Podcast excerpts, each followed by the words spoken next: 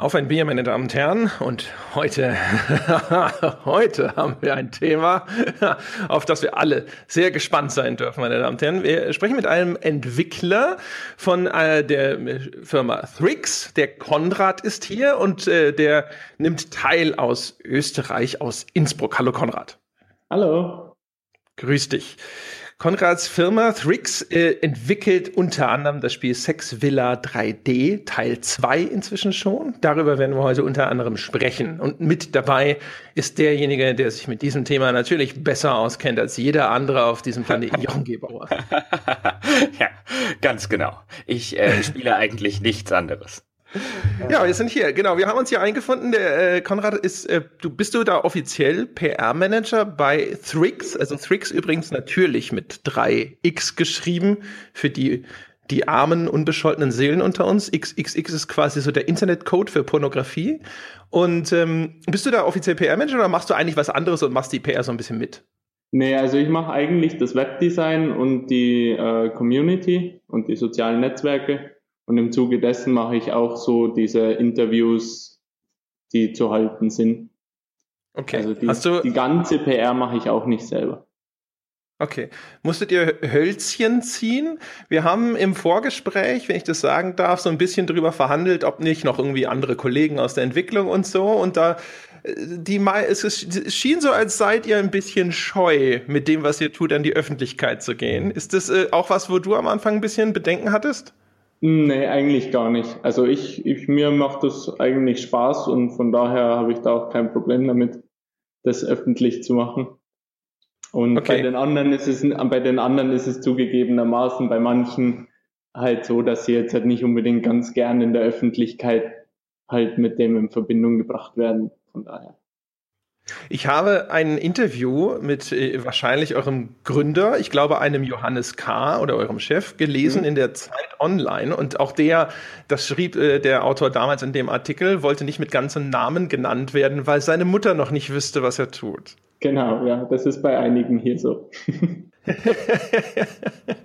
das finde ich ja schon fast wieder charmant. Ja, wir sind äh, sehr gespannt. Ähm, die, die Firma äh, ist, selbstbeschriebener Weltmarktführer im Bereich, was interaktive Erotik angeht. Ist das belegbar in irgendeiner Form? Ähm, ist das belegbar? Also wir, also wir analysieren natürlich unsere Konkurrenz wie jede andere Firma und dadurch, dass äh, die anderen im Normalfall weniger Nutzer und weniger Umsätze haben, gehen wir davon aus, dass wir Weltmarktführer sind.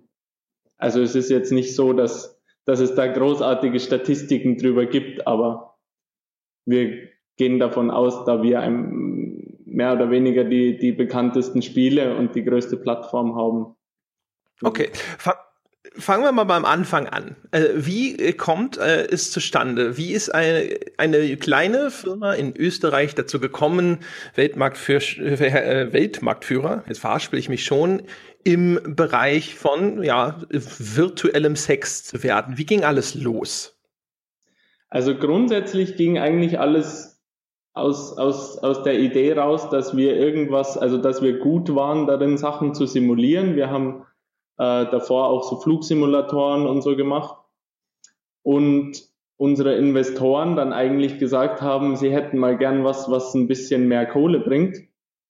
Und dann haben wir gesagt, okay, wir können natürlich auch irgendwie Sex simulieren und da sind die dann natürlich gleich drauf, voll drauf eingegangen und, und wollten das sehen und seitdem, so ist das dann eigentlich passiert. Also seitdem machen wir das.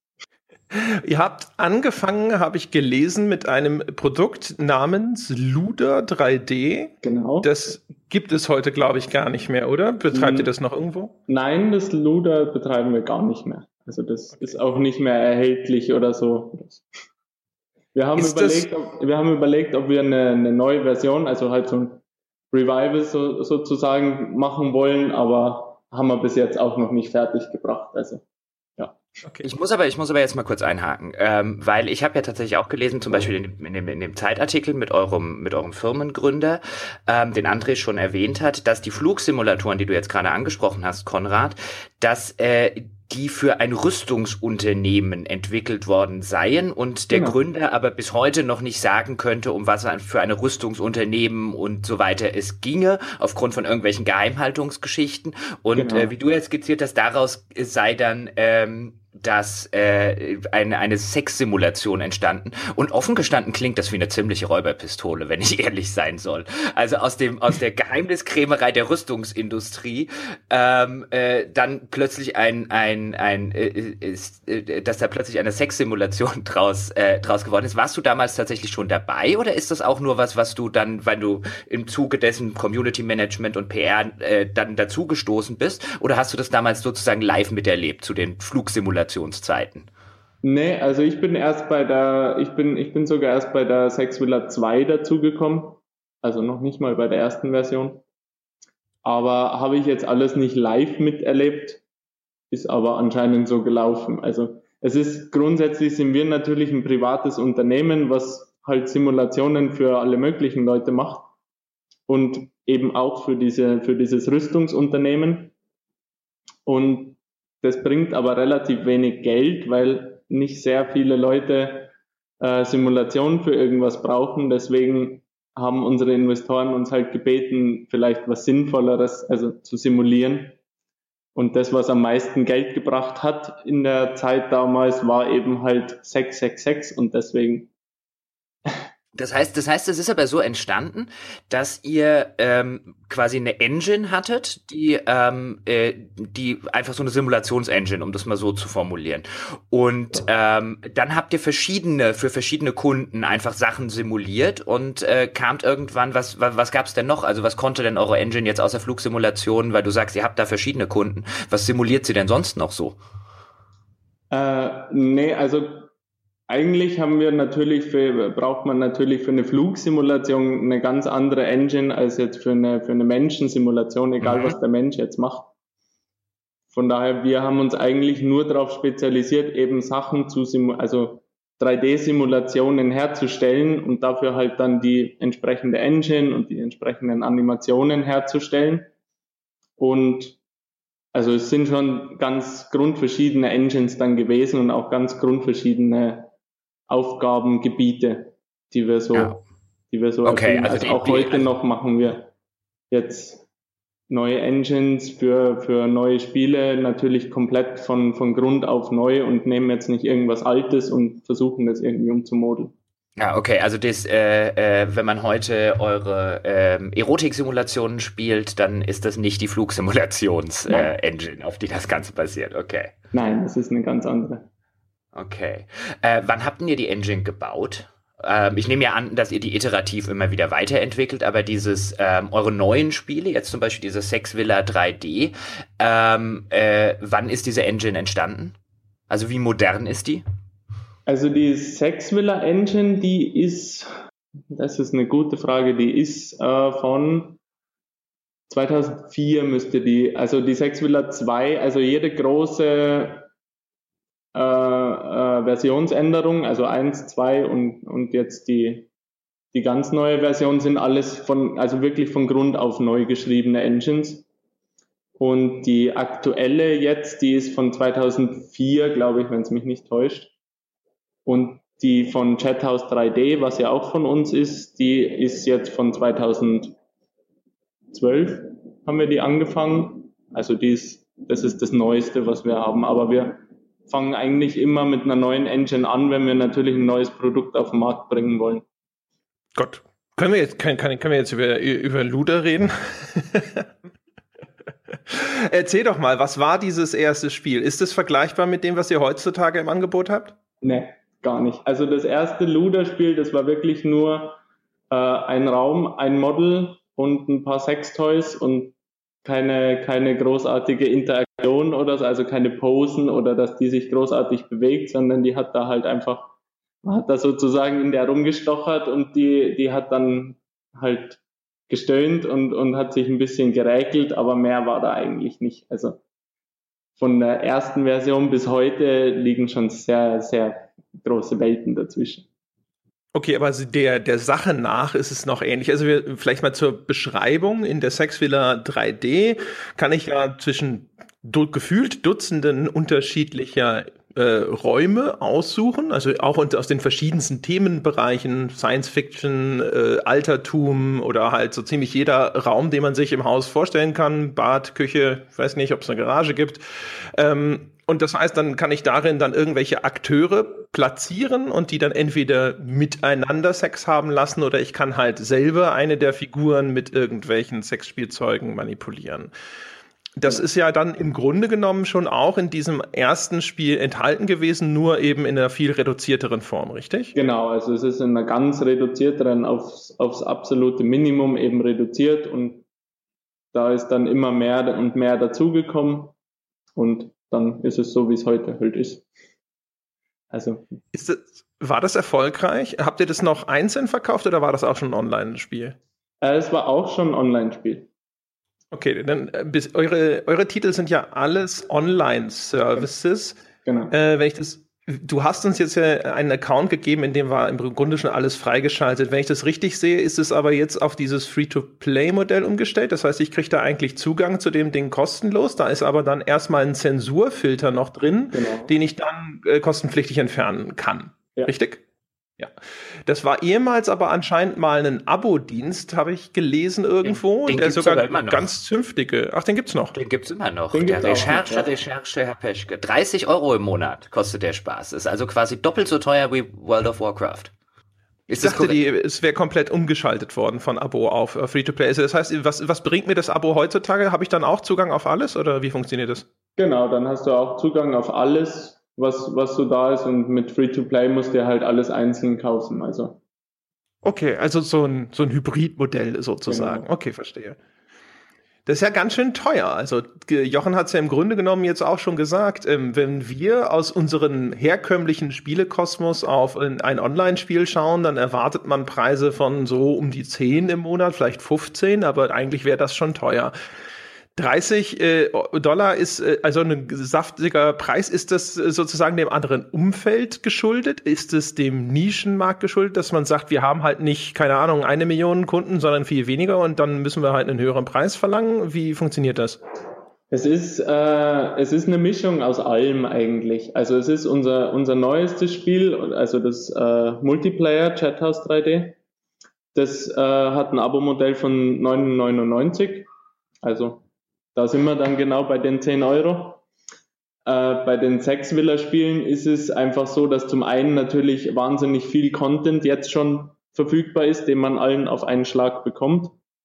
Und äh, auf der anderen Seite ist es natürlich auch, dass das äh, Sex und, und der Nischenmarkt natürlich immer ein bisschen mehr kostet, weil wir haben weniger User wie jetzt zum Beispiel World of Warcraft logischerweise. Und müssen dann natürlich auch die Preise so anpassen, dass wir damit überleben können. Über, über wie viele User reden wir denn in etwa? Weil du vorhin gesagt hast, ihr vergleicht da ähm, zum Beispiel die Userbase auf euren Spielen mit äh, Konkurrenzanbietern und kommt deswegen zu dem Schluss, ihr seid Weltmarktführer. Also über wie viele User reden wir denn ungefähr beim Weltmarktführer? Reden wir da über Millionen? Reden wir da über Hunderttausende? Reden wir da über Zehntausende?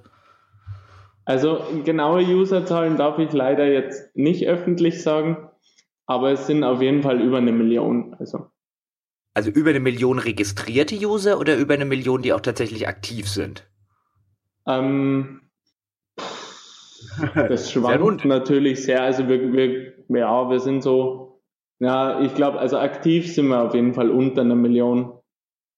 Also da sind wir so im Hunderttausender Bereich, so in der, im oberen Hunderttausender Bereich, denke ich mal. Okay. Und jetzt habe ich mir ja auch tatsächlich im Vorfeld euren, euren Shop, weil du hast ja gesagt, es gibt den, wir haben es jetzt ja gesagt, es gibt dieses Abo-Modell und dann gibt es den, den, das klassische Free-to-Play Microtransactions-Modell. Und äh, da habe ich mich so ein bisschen umgeguckt. Und äh, das muss man dann ja wie klassisch bei einem Free-to-Play-Spiel. Man muss diese Ingame-Währung kaufen, die nennt ihr X-Coins. Genau. Ähm, äh, da kosten dann 1000 X-Coins zum Beispiel, kosten 2 Euro. Und das äh, äh, geht dann hoch bis zu 50.000 X-Coins und dann äh, die kosten dann nur noch in Anführungszeichen 50 Euro. Das heißt, so dieses klassische Modell, je mehr ich kaufe, desto günstiger wird die, die einzelne Coin. Und jetzt, genau. Und jetzt gucke ich durch euren Shop so ein bisschen durch und äh, dann stelle ich fest, André hat das ja schon gesagt. Also als allererstes muss ich mal für 5000 Coins, also so ungefähr 6, 7 Euro, den Zensur, die Zensur Balken ausschalten, wenn ich das denn möchte. Aber ich nehme ja an, dass das die meisten eurer, eurer User tun äh, werden, weil äh, fällt mir jetzt oder äh, fällt mir ein bisschen schwierig, mir vorzustellen, dass jemand tatsächlich regelmäßig ein Erotik- oder Sexspiel spielt und dann die ganze Zeit Zensurbalken sehen möchte. Ähm, also da wird schon das fällig. Dann habt ihr ja auch noch so Sachen wie einen, ihr nennt es einen Facemaker, das heißt, ähm, äh, dass man sich eben seinen Avatar und äh, die Frauen oder die Männer, äh, ihr habt ja auch einen, äh, ein, ein, ein Gay-Villa-Spiel, was also für, für ähm, homosexuelle Erotik da ist. Wenn ich mir das selber machen will, dann wären sogar 10.000 X-Coins fällig, also so über 10 Euro das sind ja jetzt auch im Vergleich, weil es André gerade angesprochen hat, sind ja schon für, auch für Microtransactions relativ happige Preise im Vergleich jetzt zu dem klassischen Spieleumfeld. Wenn ich jetzt in einen Free-to-Play-Shop äh, äh, bei einem Online-Rollenspiel zum Beispiel reingucke, dann sind in der Regel diese Standard-Features jetzt nicht so, so hoch bepreist, dass ich da schon in zweistellige Euro-Beträge reinkomme. Ähm, werden die, werden die so stark auch nachgefragt? Also wenn ich jetzt zum Beispiel sage, ich kann mir schlecht vorstellen, dass jemand zum Beispiel diesen Facemaker nicht will oder den Zensurbalken nicht abschalten will, sind das dann eure, eure äh, Top-Seller oder was wird, was wird da verkauft am ehesten? Ja, auf jeden Fall. Also auf jeden Fall sind, sind die Features und auch mit den Preisen, die, die wir halt haben, äh, sind trotzdem die Features und auch die hochpreisigen Features am gefragtesten. Also das sind auf jeden Fall die Topseller. Ich meine, der Zensurbalken natürlich, wobei man dazu sagen muss, der, äh, wenn man wenn man sich neu anmeldet und dann ein bisschen rumspielt und ein bisschen was macht, kriegt man immer mal wieder äh, X-Coins geschenkt. Und den Zensurbalken, der ist so teuer zum Freischalten, äh, damit man eben zumindest mal eine Transaktion machen muss und damit verifiziert, dass man über 18 ist, beziehungsweise also dass man halt zumindest mal eine Kreditkarte hat und da gehen wir davon aus, dass man das über 18 ist. Äh, und deswegen ist der, ist der ein bisschen teurer, damit man den eben nicht mit geschenkten Coins freischalten könnte als jetzt als Minderjähriger.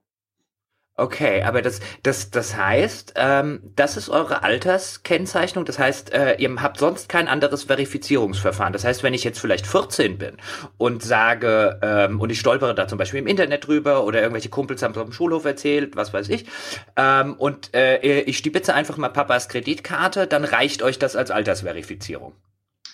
Äh, Im Grunde genommen ja. Also es ist im, im, im, in Deutschland selber haben, haben wir gesetzlich vorgeschrieben noch ähm, so Verifizierungssoftware, äh, die was vorgeschalten sein muss.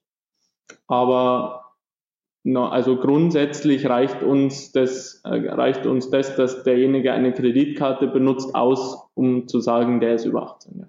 Aber was jetzt, du sprichst jetzt gerade von einer Verifizierungssoftware. Was habt ihr da dann davor geschaltet? Wie muss ich mir das vorstellen? Also das sind, kann ich, kann ich jetzt so gar nicht sagen, weil ich davon eigentlich gar keine Ahnung habe, aber das sind Online-Dienste, die da eben vorgeschalten werden vor die Webseite. Also eben so wie dieses klassische, ich bin, bin ich 18 Jahre, ja, nein, äh, gibt es da eben so Online-Services, die was dann über die Kontonummer, glaube ich, oder über die Ausweisnummer äh, dann verifizieren, okay, der, derjenige ist 18. Aber es kann natürlich auch jetzt der 14-Jährige den Ausweis von seinem Vater nehmen und, und einscannen und hinschicken. Also ganz sicher kann man sich da ja nie sein. Okay. Also ich finde es ja schon ganz, ganz spannend und relevant zu gucken, was man da für gesetzliche Maßgaben äh, zum Beispiel in Deutschland verpflicht, äh, erfüllen muss. Ihr benutzt anscheinend, wenn ich das jetzt richtig äh, äh, sehe, ich habe gerade parallel mal geguckt, das Sofort-Ident-Verfahren. Ähm, genau, das glaube ich sogar, das glaube ich sogar TÜV, Genau, das glaube ich sogar TÜV geprüft ist. Ähm, Äh, okay, weil das hatte mich schon interessiert, ähm, äh, wie leicht man da jetzt vielleicht als Minderjähriger äh, äh, reinkommt und drankommt, weil wenn man tatsächlich in das Spiel reingeht, dann wird es ja schnell sehr, sehr explizit. Ja. Und dann reden wir sehr schnell über, über Dinge, wo man jetzt sagen würde, okay, in anderen Bereichen würde man die Minderjährigen nicht zugänglich machen. Genau, äh, ja. Also und da achten wir auch drauf. Also wir löschen natürlich sofort alle Accounts, wo uns, wo uns irgendwie auffällt oder die uns jetzt von normalerweise von Nutzern gemeldet werden, dass der vielleicht jetzt nicht volljährig ist, werden natürlich sofort gelöscht. Also. Wie ist denn, also keine Ahnung, wollen wir bei dem Jugendschutzthema bleiben oder sprechen wir vielleicht erstmal nochmal über das Spiel, Jochen? Willst du da noch irgendwo hin? Ähm, naja, über, über so ein Thema wie jetzt Jugendschutz und so weiter, ich glaube, das wird immer mal wieder auftauchen, aber wir können natürlich nee, nee, auch gerne. Ich dachte äh, nur, also falls du diese, diese Fragereihe jetzt noch weiterverfolgen willst, wollte ich nicht, dich nicht unterbrechen. Ach Aber so. ansonsten macht es natürlich Sinn, wenn wir vielleicht noch mal erstmal über das Spiel sprechen, damit die Leute auch eine klarere Vorstellung davon haben. Äh, ja, können wir gerne machen. Dann äh, berichte doch mal von deinen, deinen Erfahrungen. Äh, von den meinen Eskapaden. Von deinen Eskapaden. Du spielst ja angeblich seit zwei Wochen nichts anderes. Ja, ne, tut mir leid, deswegen äh, wird auch also sich all, all, alles andere bei uns im Podcast ein wenig verzö verzögern.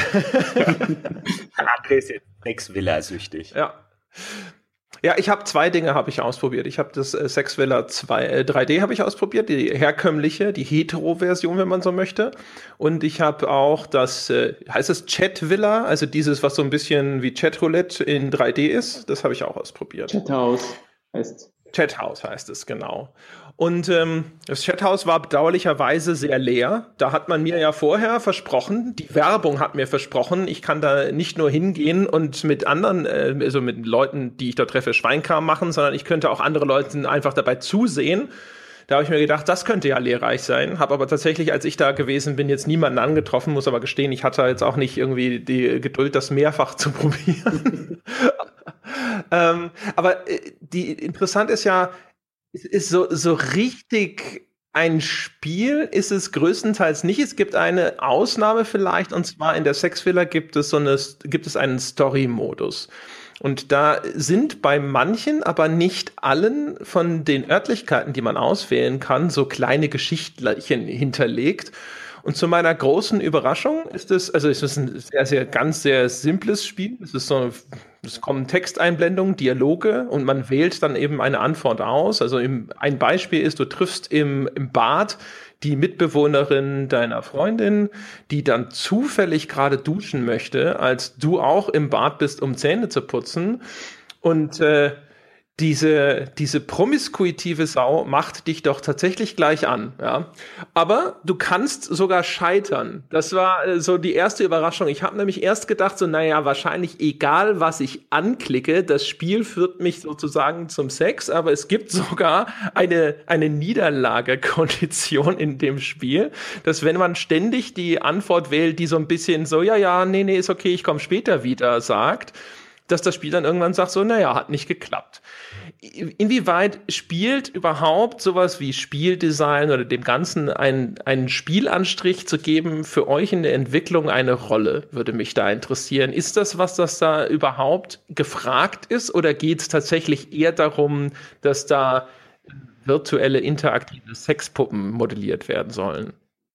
Also eigentlich, also eigentlich ja, ist, ist der, der, der Story-Modus, also halt dieses Spielprinzip, was man jetzt von anderen Spielen kennt, ist bei uns eher unwichtig. Also es ist, geht schon hauptsächlich darum, zur Sache zu kommen und, und vielleicht noch irgendwie seine, seine Models und alles schön, schön zu machen und schön in Pose zu setzen und vielleicht noch irgendwie Screenshots und Videos davon zu machen. Das Einzige, was es bei uns noch zusätzlich gibt zum Story Mode, ist der Sequencer. Und der ermöglicht äh, es anderen Usern, also der, der Spieler selber kann sozusagen sich eine eigene Story zusammenklicken und die dann auf unsere Community sharen und dann können andere Spieler nat natürlich das dann nachspielen. Und das, da, da machen die User sich sozusagen ihre Spiele selber, also ihren, ihre Story selber. Ansonsten ist es bei, von uns in der Entwicklung her eigentlich eher zweitrangig, muss man schon sagen, ja.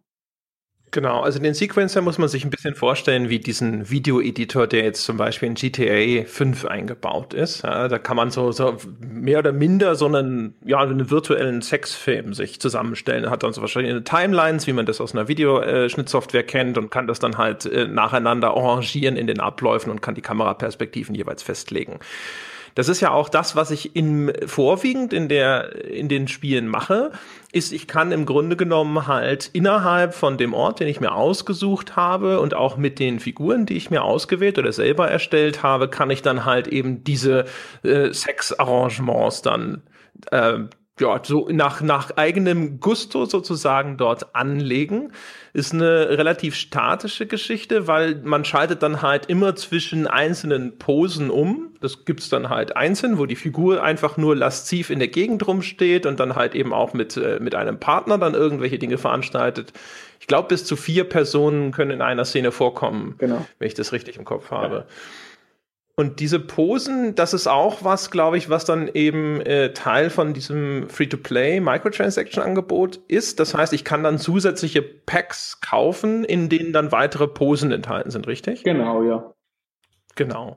Das heißt also, so der spielerische Aspekt, wenn man es denn so nennen will, ist dann halt eben, dass ich dann halt quasi frei arrangieren kann, wie das ablaufen soll. Also insofern natürlich jetzt ein bisschen, äh, der klassische Spieler würde sagen, so, na, also Spiel im allerweitesten Sinne.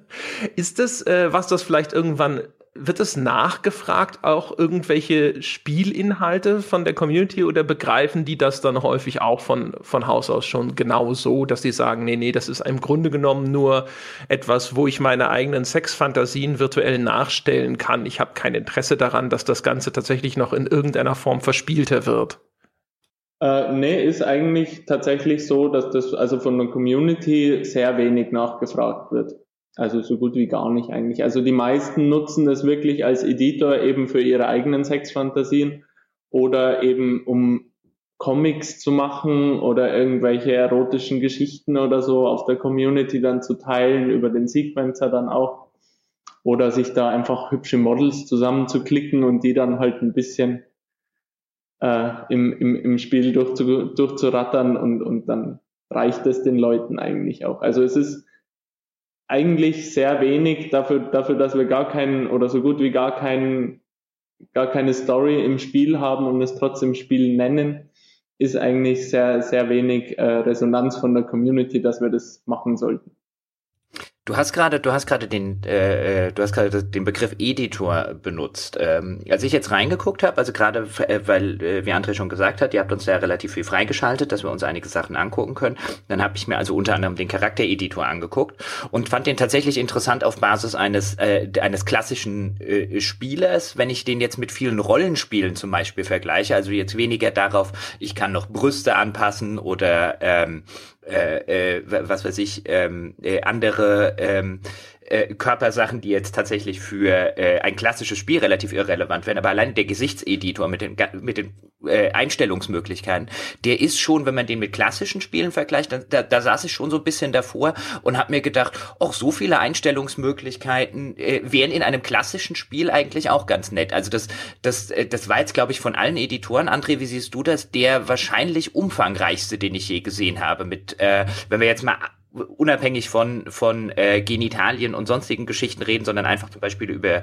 über Gesichter. So viele Einstellungsmöglichkeiten. Kannst du dir an irgendein Spiel erinnern, André, das so viele Sachen hatte? Ja, also es gibt äh, diesen Editor von dem Black Desert Online, der ist äh, zumindest in die Richtung. Es gibt natürlich ein paar Besonderheiten auch bei diesem Charaktereditor, die, die ich zumindest interessant finde.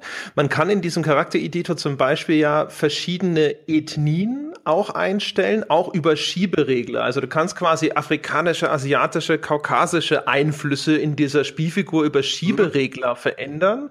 Und wenn du sie übertreibst, dann wird oben, zählt dann auch ein Karikaturregler hoch. Und das hat mich insofern natürlich ein bisschen irritiert, wo ich mir gedacht habe, wer will in einem Spiel, in dem er seine Sexualfantasien nachstellt, eine solche Karikatur dort vor der Linse stehen haben? Also da wird mich mal die Ratio interessieren. Konrad, warum ist das enthalten?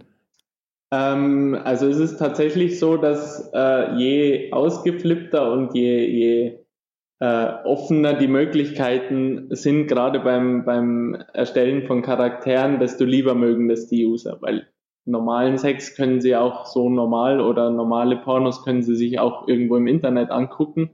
Aber jemanden mit grüner Hautfarbe und eben einem Gesicht, was jetzt nicht eher Karik Karik nach einer Karikatur aussieht, sowas, sowas äh, gibt's halt sonst nicht. Deswegen, also unsere Nutzer mögen das, glaube ich, ganz gerne, dass sie eben Besonderheiten haben, die sie sonst in der realen Welt nicht, nicht haben können. Also es geht ich ja bei uns schon viel darum, Fantasien auszuleben und jetzt weniger darum, irgendwas, was Reales nachzustellen. So eins zu eins.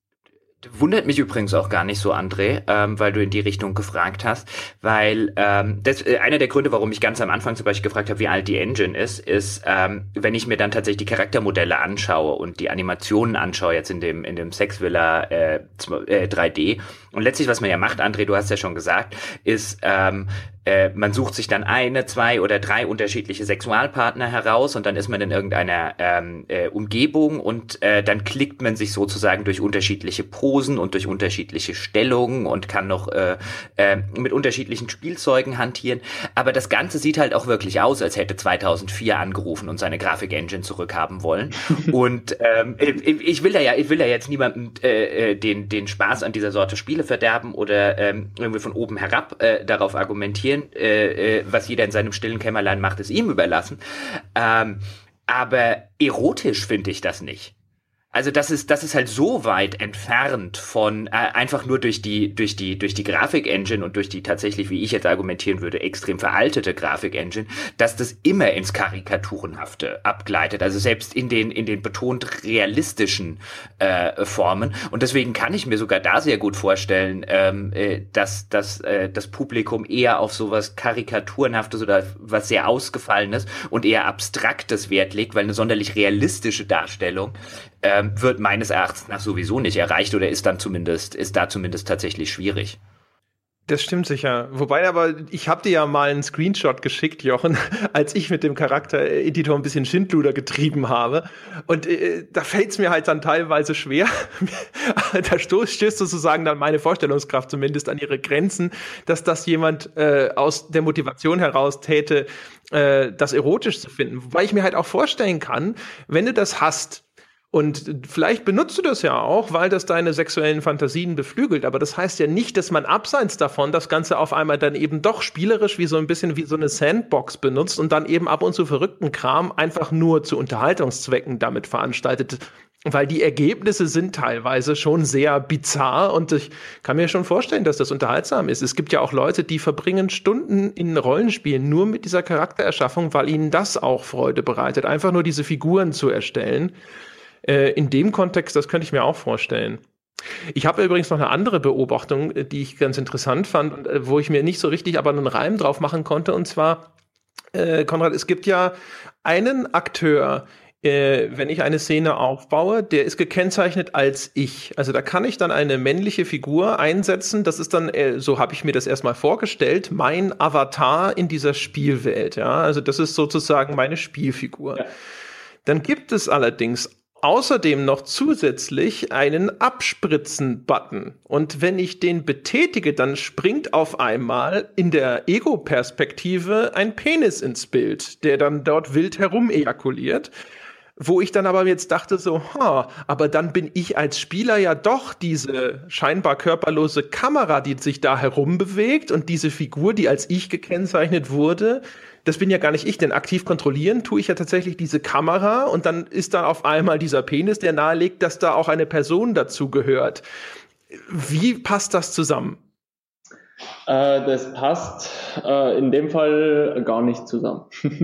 nee, aber es wurde von den, von, von, von unseren Nutzern einfach so gewünscht, dass sie eben eine, eine Ego-Perspektive haben, wo sie dann wirklich aus, aus der Ich-Perspektive da auch diese, diese Camshot-Funktion nutzen können und dann haben wir ihnen das natürlich eingebaut. Aber vom grundsätzlichen Gedanken her ist schon derjenige, den ich als ich auswähle, im, bevor ich das Spiel starte, soll schon mich repräsentieren und dann natürlich diese, also ich schaue mir sozusagen selber beim Geschlechtsverkehr dann zu und es gibt die Funktion, dass, dass eben, dass die Figur im Spiel dann auch abspritzt. Von daher ist diese, diese Camshot-Funktion eigentlich nur ein Gimmick als Zusatz, aber es soll jetzt eigentlich, es soll jetzt halt niemanden durcheinander bringen. Okay. Also eher so eine Behelfsfunktion. Man hätte ja, äh, so hätte ich mir jetzt gedacht, man, aber hätte man nicht auch einfach in die Ego-Perspektive dieser Spielfigur wechseln können oder war das technisch irgendwie schwierig? Ja, es ist mit der Ego-Perspektive ist es manchmal schwierig, weil dann sieht man halt äh, teilweise den Kopf von innen oder, oder das Gebiss, äh, wenn man nach unten schaut und so.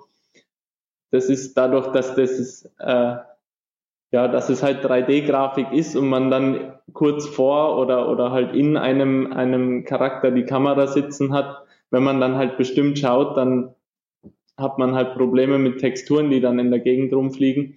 Deswegen eben diese ganz abgekapselte Version, wo nur der Penis da ist und sonst keine Figur, damit man das schön steuern kann. Was, was, was sind das denn, ähm, weil du jetzt auch gerade gesagt hast, das haben die User von euch gefordert. Wie viel wisst ihr denn eigentlich über eure User? Also was, wie, wie setzen die sich denn zusammen? Ich würde jetzt mal annehmen, dass äh, 99, sonst wie viel 9 Prozent äh, Männer sind. Ähm, wisst ihr das Durchschnittsalter eurer User? Äh, kennt ihr da, äh, habt ihr da in irgendeiner Form ähm, äh, äh Daten erhoben? Was das für Menschen sind, die eure Spiele spielen? Also Daten erhoben haben wir jetzt halt keine, was wir von, von, von den Daten, die die User uns natürlich so gehen, also sie können ja auch ihr Geschlecht und so einstellen auf der Community, äh, haben wir ungefähr 80 Prozent Männer und 20 Prozent Frauen. Das zieht sich eigentlich durch alles, durch alle Daten, die wir so bis, mhm. die wir so haben. Ansonsten wissen wir eigentlich relativ wenig über unsere User. Also wir, wir fragen nicht nach irgendwelchen, also wir fragen jetzt nicht nach, nach Altersgruppen oder, oder nach, nach sonst irgendwas. Von daher können wir da auch relativ wenig drüber sagen. Muss ich jetzt zugeben. Okay, weil ich, ich, ich, ich, ich muss ja ganz ehrlich sagen, also wenn wir jetzt, wenn wir jetzt darüber reden und wenn jetzt André so ein bisschen geschildert hat, was man da so alles machen kann und was es da irgendwie für Buttons gibt und, äh, und Co. Ähm, man nenne mich ein bisschen prüde, aber ich klicke mich da dann durch und gucke mir dann so gewisse, äh, so gewisse Sachen an und es ist jetzt nicht so, dass ich da irgendwie abgestoßen oder sonst was davon wäre, sondern ich frage mich, was das für ähm, äh, und jetzt habe ich, ich habe zwar vorher gesagt, ich äh, bemühe mich nicht auf diese Menschen, die sowas gerne machen, herabzugucken, weil was jeder in seiner in seinem privaten Kämmerlein macht, ist seine Sache. Aber ich frage mich, was sind das für arme Menschen? Also ich kann mir, also daraus äh, äh, so ein bisschen, also das als, als Ventil für seine Sexualität zu haben, so wie es dargestellt wird. Ähm, dann auch noch mit diesem ganzen Microtransaction-Charakter, der dazukommt, wo ich dann halt einfach sage, hey, ich gebe heute 15 Euro dafür aus, dass ich virtuelle Brüste modellieren darf. Ähm, das erreicht halt zumindest bei mir jetzt ganz persönlich so ein Niveau oder so, so, so ein Level, ähm, wo ich, wo ich halt so ein bisschen da sitze und und äh, mich frage, was sind das für arme Menschen, die das machen? Vielleicht auch tatsächlich aus so einer, äh, äh, vielleicht ist das auch äh, so eine Einstellung, wo man dann, wo man dann tatsächlich argumentieren kann, dass ich da vielleicht eine gewisse Überheblichkeit oder so an den Tag lege. Aber ähm, das wirkt halt so ein bisschen, auf Englisch würde man jetzt sagen pathetic, ähm, äh, auf mich. Äh, wie ist das, wie ist das aus eurer Sicht jetzt? Also wie ist, wie ist denn bei euch so ein bisschen das, das, das User-Bild in der, in der Firma? Also, wie werden die denn, wie werden die ja wahrgenommen? Ähm, also war, ja, wie, wie soll man sagen, wahrgenommen, wahrgenommen werden sie, wird, wird jeder User im Einzelnen halt so, so, so wie er, wie er zu uns kommt so wird er dann auch behandelt. Also wenn sie, aber im, im Grunde genommen äh, sind das alles relativ durchschnittliche und normale Menschen, denke ich. Also ich habe, äh, ich, ich mache ja auch das Community Management. Von daher habe ich mhm. relativ viel Kontakt jetzt mit den mit einzelnen Usern und das sind alles eigentlich relativ durchschnittliche Leute, die was halt einfach keinen Bock haben auf, auf, auf Dating-Seiten oder die was halt einfach äh, ihren Spaß haben wollen und, und, und da jetzt nicht nicht passiv irgendwelche, irgendwelche Pornos äh, konsumieren wollen, sondern da halt einfach auch ein bisschen mitklicken und sich, und sich, was weiß ich, die Ex-Freundin zusammenbasteln. Und ja, also Gibt es denn, gibt es denn Grenzen, die ihr habt? Also ähm, was, was gewisse Praktiken angeht oder was gewisse äh, sexuelle Ausrichtungen angeht? Gibt es so interne Sachen, wo ihr sagt, okay, das machen wir nicht?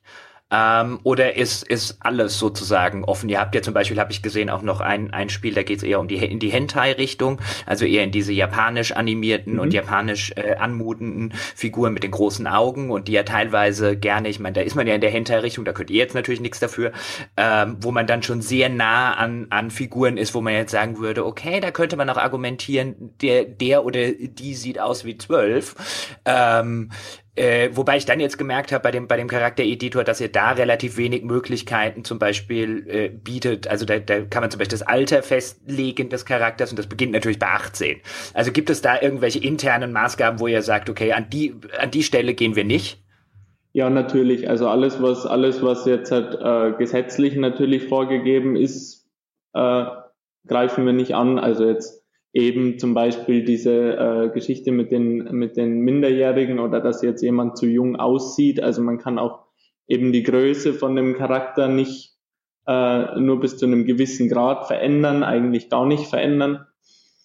Äh, man darf natürlich auch jetzt nicht irgendwo sagen, wenn ich, wenn ich jetzt der Community mein Model zur Verfügung stelle, dass dieses Model jetzt jünger als 18 ist wird auch auf unseren Seiten überall geschrieben, dass alle Models natürlich dargestellt sind als über 18, auch in der Hentai-Version. Und ähm, weiters haben wir, haben wir natürlich auch die Vorgaben wie jetzt zum Beispiel Sex mit Tieren und, so, und sowas, dass wir das alles auch nicht erlauben.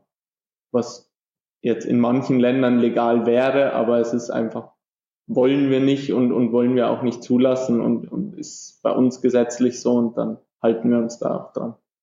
Sonst. Kommst da Kommt da vor, dass da äh, unangenehme äh, User-Anfragen kommen, so in äh, die Richtung, dass man sagt, so könnte man das nicht äh, irgendwie einrichten, dass da eine etwas kindlichere Anmutung doch möglich wäre? Na, also sowas, sowas äh, hat meines Wissens noch gar nicht gegeben, dass jemand in die Richtung angefragt hätte es gibt natürlich schon Anfragen mit, ja, es ist doof, wenn, wenn mein Charakter immer genauso groß ist wie die Frau, ich wäre gern größer oder also eher in die Richtung halt. Und jetzt, wo man in, in, in welche Richtung schon Anfragen waren, wäre jetzt in, in, in, in Richtung so, ja, wie soll man das nennen, diese, diese ganze Rape-Geschichte, diese ganze Vergewaltigungs- oder, oder Erniedrigungsgeschichte wo wir dann natürlich auch sagen, nein, wollen wir nicht und, und, und nein, dürfen wir auch gar nicht, selbst, selbst wenn. Äh, in die Richtung gab es schon Anfragen, aber die sind natürlich alle abgewiesen worden. Jetzt, äh, jetzt, weil du es gerade, weil du es gerade angesprochen hast, ähm, mit äh, so Vergewaltigungs- und Rape-Szenen. Äh, ähm, das ist tatsächlich was, was ich im Vorgespräch auch zu zu André gesagt habe. Wenn ich mir jetzt euren ähm, auf eurer offiziellen Homepage von dem 3D Sex Villa den Beschreibungstext angucke, dann ist der zumindest von der Wortwahl schon sehr an einigen Vergewaltigungs äh, äh, ähm, äh, äh, Vergewaltigungslegitimation, die sich Täter äh, von sowas gerne äh, so ein bisschen zurechtlegen. Also so die alten Klassiker, die, also da steht dann zum Beispiel sowas, die Luder wollen es doch, mach mit ihnen, was du willst, die Schlampen wollen das und so weiter und so fort. Und da ist man, finde ich, vom, vom Vokabular schon ziemlich nah. Also ist das dann nicht eher sowas, was ihr, was ihr zumindest in der Außendarstellung und in dieser Werbung ähm, nicht nur den, natürlich in diesem ganzen Beschreibungstext kann man jetzt, kann man jetzt selbstverständlich und muss man argumentieren, dass da Frauen sehr objektiviert werden. Ähm, da sollte man sich allerdings wahrscheinlich bei einer äh, äh, bei einem Porno oder Erotikspiel nicht sonderlich drüber wundern. Das kann man natürlich äh, problematisch finden, aber ich habe jetzt das nicht gelesen und habe mich gewundert, wie sehr dort Frauen objektiviert werden. Ähm, das war mir relativ klar. Aber teilweise sind dann sind dann die, ist das verwendete Vokabular finde ich schon sehr sehr nah an eben an eben gängigen ähm, Begründungen für ähm, für Vergewaltigung so aller. Die wollten das doch, wenn die sich so aufreizend anziehen und wenn die sich so aufreizend hinstellen. Ähm, äh, äh, ist das bewusst schon gemacht? Also, weil du einerseits sagst, ihr wollt das natürlich nicht haben, andererseits denke ich mir, aber ihr habt euch bei dem Schreiben des Beschreibungstextes ja auch schon was gedacht. Ja, also es, der, äh, der Beschreibungstext ist äh, bei uns natürlich eher in die Richtung, äh, dass du als, als Laser äh, bist jetzt allein und wirst immer abgewiesen und so weiter und so fort. Und unsere Models, dadurch, dass sie virtuell sind und nicht Nein sagen können, äh, sagen eben nie Nein, komm doch zu uns. So in die Richtung ist das gedacht. Also es ist jetzt weniger in die Richtung gedacht mit äh, Vergewaltigung und, und, und du, du, du nimmst dir sozusagen einfach das, was du haben willst, sondern eher so, dass ja, unsere Frauen sind nicht echt und deswegen äh, machen sie alles, was du sagst, weil ja.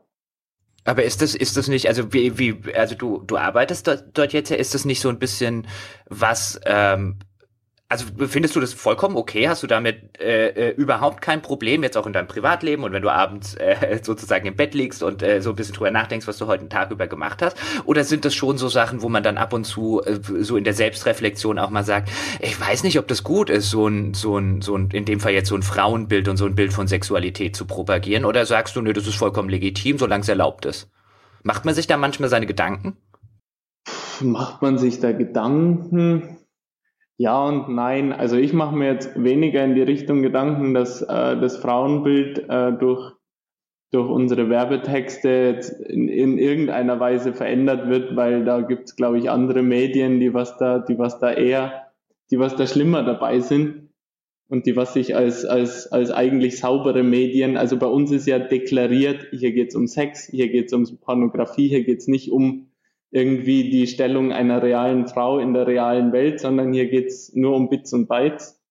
Also von aus, aus, aus der Hinsicht her mache ich mir da jetzt eigentlich keine Gedanken, weil es ist, es ist dann doch nur ein Spiel und wenn ich jetzt Warcraft spiele, dann, dann hau ich auch jemanden die Axt ins Gesicht und mache mir jetzt keine Gedanken am Abend, ob ich, ob ich das gut finde oder nicht. Also von daher, ich mache mir eher in die Richtung Gedanken, dass ich jetzt sage, ob es vielleicht für jemanden, also ob es vielleicht hilfreich ist, sogar für jemanden, der was jetzt solche Tendenzen hat, wie jetzt zum Beispiel, dass er, dass er eben äh, jetzt zur Vergewaltigung neigt, weiß ich nicht, ob es da, ob es da einen psychologischen Begriff dazu gibt, aber jemanden, der was das halt in Betracht ziehen würde, dass der durch unsere Spiele vielleicht sogar davon abgehalten wird, dass er sagt, ah, ja, komm, bevor ich da jetzt halt noch Probleme kriege, mache ich es da, weil da kann mir nichts passieren. Das finde ich aber interessant, ähm, äh, dass du einerseits sozusagen den positiven Aspekt siehst, nämlich dass jemand sich davon abhalten lassen kann, weil er dort vielleicht sein Ventil findet, wo er dann vielleicht in der Realität nicht, ähm, das ist ja so ein bisschen das, was du sagst, wo er dann der genau. Realität vielleicht nicht dazu greift, weil er dort eben sein, sein sexuelles Ventil hat, aber die umgekehrte Weise dann, dann ablehnst, wo du halt sagst, vielleicht äh, sorgt man ja auch damit nur dafür, dass jemand ähm, äh, oder man animiert äh, äh, die Leute entsprechend dazu. Das siehst du ja, äh, das äh, äh, verneinst du dann ja diese diese diese Möglichkeit. Das finde ich ja finde ich einfach nur ganz interessant in der Beobachtung. Ich will dich jetzt hier nicht äh, zu sehr äh, zu sehr auf den ähm, auf die Anklagebank oder so setzen. Das interessiert mich halt einfach nur, wie äh, wie wie die die Rationalisierung vonstatten geht, wenn man halt für äh, bei sowas arbeitet ja. ähm, und mit sowas jeden Tag den äh, jeden Tag was ähm, was, was zu tun hat.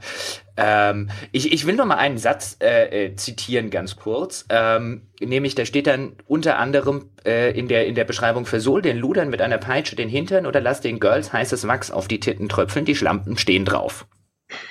ähm, ja, aber jetzt sind wir hier auch. Natürlich äh, kann das, wenn das eine einvernehmliche Sexual Sexualpraxis ist, dass halt, äh, dass man zum Beispiel mit heißem Wachs, äh, äh, Schmerzen und so weiter hantiert, ähm, das kann ja was vollkommen Legitimes sein. Wie gesagt, was jemand in seinem in seinem äh, äh, Kämmerlein macht oder was zwei erwachsene Menschen in ihren Kämmerleins machen, ist total denen ihre Sache. Ähm, aber Findest du nicht, dass das so ein bisschen zumindest problematisch ist? So ein, du kannst ihnen auch Schmerzen zufügen, die Schlampen stehen drauf? Alle Schlampen? Mm, nee, finde ich, also find, solange es virtuell bleibt, finde ich es eigentlich auch nicht problematisch. Weil ich meine. Aber dann könnte ich doch eigentlich auch sagen, solange es virtuell bleibt, dann könnte er doch auch Kinder, Hunde und Co. einbauen, solange das nicht problematisch ist. Ist das dann, ist, dann, dann müsste man ja nur von der, von der gesetzlichen Warte argumentieren, aber dann wäre es ja moralisch auch kein Problem.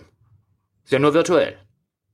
Grundsätzlich schon, ja, aber es wird ja auch virtuell so dargestellt, als, also es wird ja virtuell dargestellt, dass die, das Model, das sich, das, das, das mit sich machen lässt, das auch gerne mit sich machen lässt. Also es wird ja jetzt halt nicht äh, dann, dann, dann Model hingestellt, was, was sich wehrt und was sagt nein und möchte ich nicht und lass mich bitte in Frieden, sondern die kommt ja her und sagt, ja, yeah, jetzt komm, versohlen mir meinen Arsch und so weiter. Also das muss man schon differenzieren, dass ich, dass ich jetzt, und ich meine, das ist jetzt auch meine persönliche Meinung und jetzt natürlich nicht irgendwie die, die Meinung von Strix, aber, oder wahrscheinlich schon auch die Meinung von Strix, aber jetzt, so wie ich sage, meine persönliche Meinung, dass ich der Meinung bin, dass wenn es so dargestellt wird und solange zwei erwachsene Leute eben das machen wollen, dann können die das auch machen und dann kann man das meiner Meinung nach auch so schreiben, finde ich. Also da, ja. Was mich äh, mal interessieren würde, also im Grunde genommen legt es ja ein bisschen nahe, dass eine Faszination dieses Spiels eben diese völlige Verfügung ist über das Model. Das ist ja also wahrscheinlich einer der, der großen Mehrwerte, die das anbietet im Vergleich zu einer klassischen Pornografie in Filmform oder wie auch immer, ja. wo man eigentlich nur konsumieren kann, was jemand anders schon für dich dargestellt hat auch die, äh, die Sprachsamples der Models, da kommt halt eben auch so Sachen drin vor, wie, also es ist, glaube ich, rein englischsprachig, ähm, dass sie sagt, du kannst mit mir machen, was du willst und äh, sowas in der, in der Richtung zumindest. Also auch, das ist ja so ein bisschen das Versprechen dabei. Diese völlige Verfügungsgewalt über diese virtuelle Figur, mit der du wirklich exakt oder im Rahmen der angebotenen äh, Bauteile, was Posen und so angeht, aber im Grunde genommen frei machen kannst, was du willst. Hast du zumindest den Eindruck, dass das was ist, was die Community anspricht, die das Spiel nutzt, dass sie hier wirklich mal in der Lage sind, das Ganze wirklich bis ins Detail nach ihren Vorstellungen zusammenzufügen. Dieses, es ist ja auch so ein, zu einem gewissen Grad ein eher voyeuristisches Spiel. Also wie gesagt, also diese, auch wenn er jetzt nur eine Krücke war, um ein Feature einzubauen, das die Community sich gewünscht hat, aber dieser Eindruck, dass man äh, als körperlose Kamera sozusagen da durch diesen Raum schwebt und die anderen beobachtet und sowas. Ist das was, wo man das Gefühl hat, das ist was, was die Leute fasziniert? Diese, dieses, ich kann wirklich völlig frei über das Model verfügen? Ja, natürlich. Also das ist ja, das ist ja eben auch das, was wir, was wir, was wir in den angesprochenen Texten als, als Haupt Werbe, Werbemessage äh, rüberbringen wie schon bemerkt worden ist. Und es ist natürlich auch das, was, was, was den, den Nutzer sehr anspricht, dass er halt machen kann, was er will, was er halt vielleicht zu Hause nicht machen kann. Also ich habe natürlich so das Gefühl, also dass vielleicht also auch, also Jochens äh, Eindruck oder Befürchtung, dass das halt was ist, was so in diese Vergewaltigungsschiene reingeht. Das sind ja Dominanzfantasien. Ist jetzt äh, gerade jetzt im pornografischen Bereich ja nicht so ungewöhnlich. Also gibt ja, je nachdem, welcher Statistik man glauben mag, ist es auch so insgesamt in verschiedenen Graden verbreiteter, als man vielleicht sonst so annehmen möchte, dass halt sexuelle Fantasien sich eben sehr stark eben äh, mit Überordnung oder Unterordnung, ja, also mit Dominanz oder Unterwerfung befassen. Von daher ist es vielleicht auch so ein Ding, ne? Also vielleicht ist es so ein bisschen auch wie bei der Killerspiel-Debatte, ähm, dass, weil die, die, die, die Positionen, die jetzt gerade eben so ein bisschen auch ausgetauscht wurden, haben mich zumindest daran erinnert.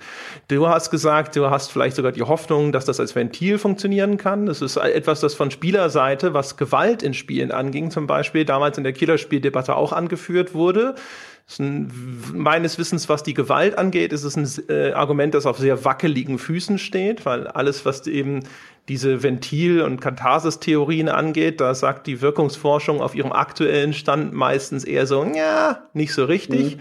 Umgekehrt aber auch, genau wie bei den Killerspielen, wo diese lerntheoretischen Argumente sehr häufig aufkamen, dass derjenige, der das dann in einem Spiel immer wieder durchführt, das dann in die Realität überträgt, ist auch etwas, wo man sich auf der während dieser Killerspieldebatte immer sehr stark dagegen gewehrt hat von Spielerseite aus, wo halt auch die Wissenschaft sagt, also der Rahmen, in dem das bislang feststellbar war, ist sehr beschränkt.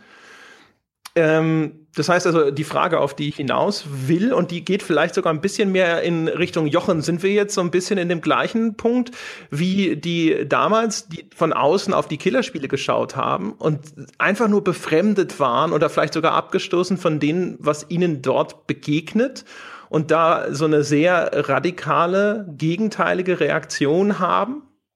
Würde ich nicht sagen, weil wenn du tatsächlich die Killerspieldebatte anführst, dann würde ich argumentieren, ich habe jetzt ja im Laufe dieser Diskussion auch nicht argumentiert, es macht Menschen zu Vergewaltigern jetzt zum Beispiel. Das wäre, glaube ich, ein ziemlich dummes Argument, ähm, das, das solchen Spielen nachzusagen. Ähm, und das war ja das Argument der äh, Killerspielgegner. Oh, wenn du diese virtuelle Gewalt spielst, dann lebst du sie irgendwann, dann das macht unsere Kinder quasi zu äh, Killern und Amokläufern. Das würde ich jetzt, das würde ich jetzt nicht behaupten. Ich glaube, die, wir sind bei der Ebene, der der Killerspieldebatte, die ich auch nach wie vor für wichtig und relevant finde, nämlich wie viel sagen wir einfach als Gesellschaft ist moralisch okay wenn wir jetzt zum Beispiel so ein Spiel haben wie Hatred, also so, so, so eine wirkliche Amoklauf-Simulation, um das jetzt mal so zu nennen, dann stehen ja selbst wir jetzt als gestandene Spielejournalisten, die jetzt auf Seiten der Killerspieldebatte nicht unbedingt bei den äh, äh, Dr. Pfeifers und äh, Frontal 21 äh, stehen, da sagen wir ja auch, okay, das ist ein bisschen moralisch fragwürdig, was wir hier machen.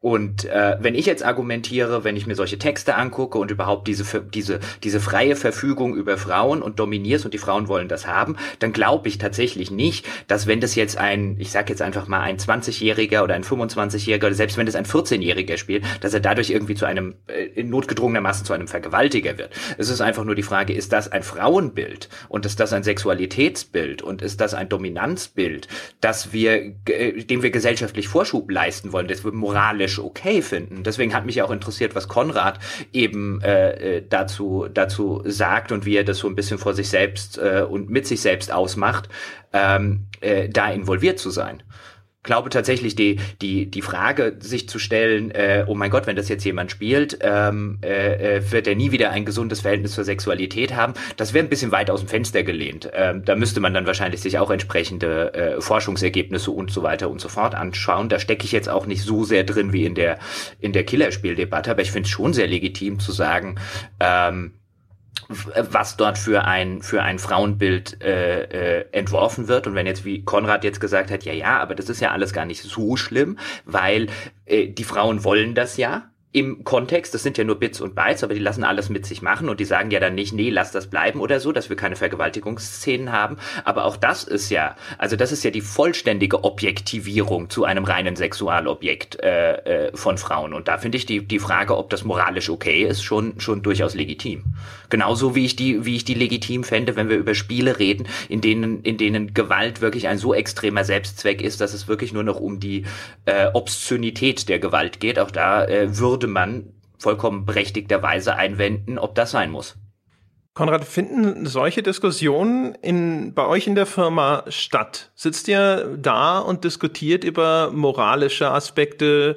Die, äh, Computerspielindustrie insgesamt hat sich ja im Rahmen dieser Killerspieldebatte sehr stark so mit diesen Gewaltthemen auseinandergesetzt. Es gab verschiedene Publisher, die dann sogar teilweise selber Studien, Untersuchungen, Symposien zu dem Thema Wirkungsforschung organisiert oder finanziert haben.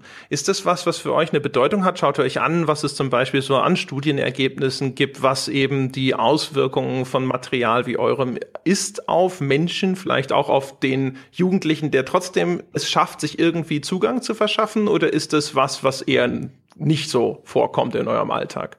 Nee, also es ist, äh, wenn wir, wenn wir natürlich irgendwie aufmerksam gemacht werden oder, oder sonst irgendwie mitbekommen, dass es Studien zu dem Thema gibt, dann diskutieren wir die natürlich auch und, und, und lesen die natürlich auch und, und stellen uns auch darauf ein.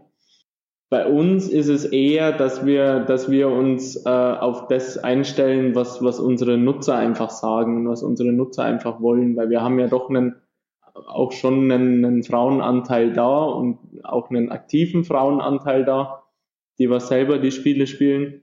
Und natürlich reden wir mit denen und natürlich kommen die auch zu uns, wenn sie jetzt in irgendeiner Weise sich da schlecht behandelt fühlen oder schlecht dargestellt fühlen, dann kommen die natürlich auch zu uns und sagen, ah nee, das möchte ich jetzt aber eigentlich nicht, dass der da, was weiß ich, einfach zu mir kommen kann oder so. Und und, und sich ausziehen kann oder sonst irgendwas, weil in, in, in der Multiplayer-Variante geht es das ja, dass man, äh, dass da zwei Leute zusammenkommen, zwei echte.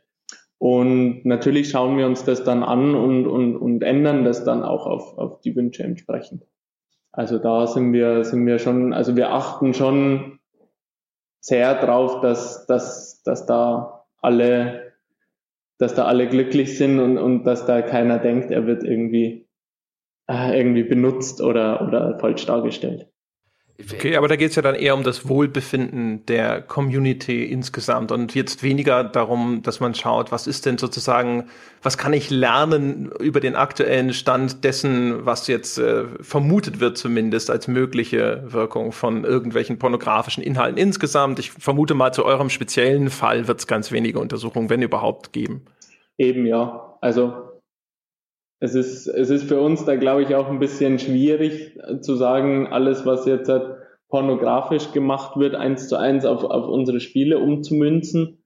Dass, wenn, wenn da eben irgendwas gesagt wird, das, das sollte man nicht tun oder das ist jetzt nicht gut, dann schauen wir es uns natürlich an und, und, und sofern das mit uns relevant ist, dann äh, diskutieren wir das auch und lassen das natürlich auch in unsere Entwicklung einfließen. Ist ganz klar. Was mich, was mich ja interessieren würde, ist, ähm, äh, euch gibt's jetzt ja schon ein paar Jahre mhm. und, ähm, und ihr macht es jetzt auch schon ein paar Jahre. Und jetzt die klassische ähm, Pornoindustrie, das kriegt man ja immer wieder äh, äh, äh, mal mit, äh, wenn man zum Beispiel jemanden kennt, der mal in der Videothek gearbeitet hat und dann zum Beispiel noch von früher erzählt, äh, äh, dass es die meisten Videotheken eigentlich nur da äh, sich dadurch finanziert haben, dass sie eben diese Pornofilmabteilung äh, gehabt haben ähm, und damit tatsächlich das meiste Geld verdient äh, wurde und äh, die jetzt zum Beispiel alle ziemlich kaputt gegangen sind, äh, einfach durch die ganzen äh, kostenlos Portale, die es im Internet gibt zum Thema äh, Pornografie. Ähm, habt ihr das in, in den letzten Jahren gemerkt? Also diese, dieser Schritt hin zu dieser virtuellen äh, äh, Pornografie, dass euch da ähm, Einnahmen oder Nutzer verlustig gegangen sind? Oder habt ihr im Zuge dessen sogar mehr Nutzer und äh, mehr Einnahmen generiert? Äh, Weil eigentlich also würde ich mich ja fragen, warum, ja? Gemerkt haben. Äh, ich, Entschuldigung. Ja. Äh, nee, Entschuldigung, das war ich. Ich wollte nur äh, einen Gedanken noch sagen. Eigentlich könnte man ja argumentieren, ähm, warum soll ich mit einer Engine von 2004 heutzutage 2017 noch irgendwelche Sexualpraktiken nachstellen, ähm, die dann teilweise eben auch auf dem Animationsstand von 2004 sind, wenn ich überall im Netz heutzutage ähm, äh, mir kostenlos Pornos angucken kann. Ja, also gemerkt haben wir das auf jeden Fall weil es einfach, ja, weil, weil einfach sehr viel kostenlos angeboten wird und wir halt doch, doch Geld verlangen und wie ja schon bemerkt worden ist, ist es jetzt auch nicht das billigste Angebot. Ähm, ja, also gemerkt hat das, glaube ich, also, also so, soweit ich im, im Bilde bin, hat die ganze Industrie gemerkt, zumindest äh, jammern alle, bis auf die, äh, bis auf die, die es kostenlos anbieten. Also kann man, kann man auf jeden Fall so sagen, dass, dass, äh, dass wir das im negativen, im negativen Sinne schon auch sehr gemerkt haben, dass da viele, viele einfach drin sind und viele auch einfach äh, ganz, ganz rigoros äh, ge, gerippte Inhalte und so kostenlos zur Verfügung stellen, was jetzt bei uns nicht so viel, nicht so viel Einfluss hat, aber eben für, für, für andere Publisher dann, dann doch noch schwieriger ist und, und ja, das wirkt sich bei uns natürlich auch aus. Seid ihr da eigentlich vernetzt? Äh, also ich nehme mal an, dass, dass ihr nicht jetzt auf die klassischen Entwicklerkonferenzen für Computerspiele geht oder sowas. Seid ihr irgendwie vernetzt mit der pornografischen Industrie? Geht man dann da halt auf Erotikmessen oder wo auch immer sich sonst die Industrie dort trifft? Genau, ja, also hauptsächlich Erotikmessen und so, ja ist, ist bei uns. Also so normale Entwicklermessen gehen wir eigentlich eher selten. Wobei das ja natürlich faszinierend wäre mal. Was mich übrigens bei dem Spiel auch so ein bisschen äh, überrascht hat, dadurch, dass in unserem äh, Account schon alles freigeschaltet war, wurde ich natürlich auch sehr schnell mit Dingen konfrontiert, die mich erstmal jetzt persönlich eher ein bisschen irritiert haben. Ich glaube vielleicht am allermeisten, wo, ich weiß nicht, ob der standardmäßig verfügbar ist, es gibt außerdem einen Button, damit die Figuren das Pinkeln anfangen. Äh, ich habe einfach unten irgendwelche Knöpfe gesehen und habe mir gedacht so, ach guck mal, was ist denn das da? Das sieht ja aus wie, weiß ich nicht, sah aus wie so eine kleine Explosion oder sowas, ja. Und dann drücke ich den Button, ja, und dann pieselt es auf dem Bildschirm. Ist das was? Also ich meine, mir ist schon klar, dass ihr in dieser Software natürlich versucht, jetzt jedes Pläsierchen irgendwo abzubilden, das da draußen existiert. Aber irritiert das nicht einen Teil eurer Nutzerschaft, der dann vielleicht da hinkommt und sich denkt so, uiuiui, das wollte ich nicht sehen?